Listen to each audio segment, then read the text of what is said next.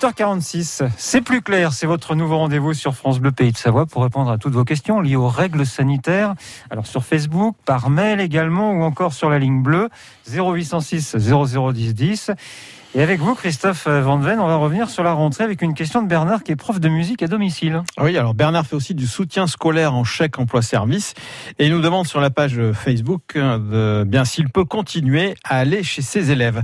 Alors oui, mais uniquement s'il est sous le régime du CESU, le chèque emploi service universel, et coiffeurs, par exemple, qui n'ont euh, pas ce régime, hein, euh, ne peuvent pas, euh, eux, se rendre à domicile. Donc c'est bon pour Bernard, à condition aussi que... Ben, les employeurs doivent signer des documents, une attestation signée des employeurs, employeurs euh, qui doivent remplir un formulaire sur le site du gouvernement infogouv.fr.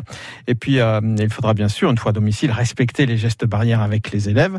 Euh, Bernard peut même se fournir des masques gratuits en pharmacie sur présentation d'une attestation. Donc, c'était votre question. Vous avez un prof de musique, vous, Christophe? Alors, non, non. Moi, ma question qui me concerne, c'est celle d'après. D'accord. Alors, donc, justement, on y vient. Karen nous demande s'il faut une attestation pour les enfants qui rentrent seuls du collège. Alors, contrairement à ce que j'ai dit, à mon adolescent.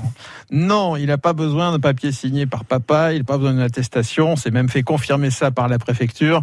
Euh, le ministère de l'Éducation est très clair pour les collégiens, pour les lycéens qui se rendent dans les établissements ou qui rentrent à la maison, le carnet de correspondance suffit.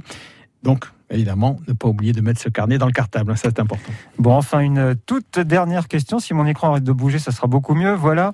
Euh, sur les déplacements en voiture cette fois, Olivier nous demande par mail si le port du masque est obligatoire en voiture, même si on est tout seul. Euh, non. Alors ça a l'air évident comme ça, mais pas forcément.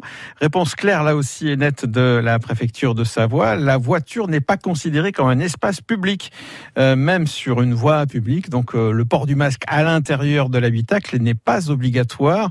Évidemment, encore moins si on est seul à bord. En revanche, euh, lorsqu'on circule avec des personnes qui sont pas de sa famille, pas de son foyer, mmh. il est recommandé de respecter les gestes barrières et donc évidemment dans la voiture port du masque. Exemple si l'on fait du covoiturage. Par... Exactement. Bien.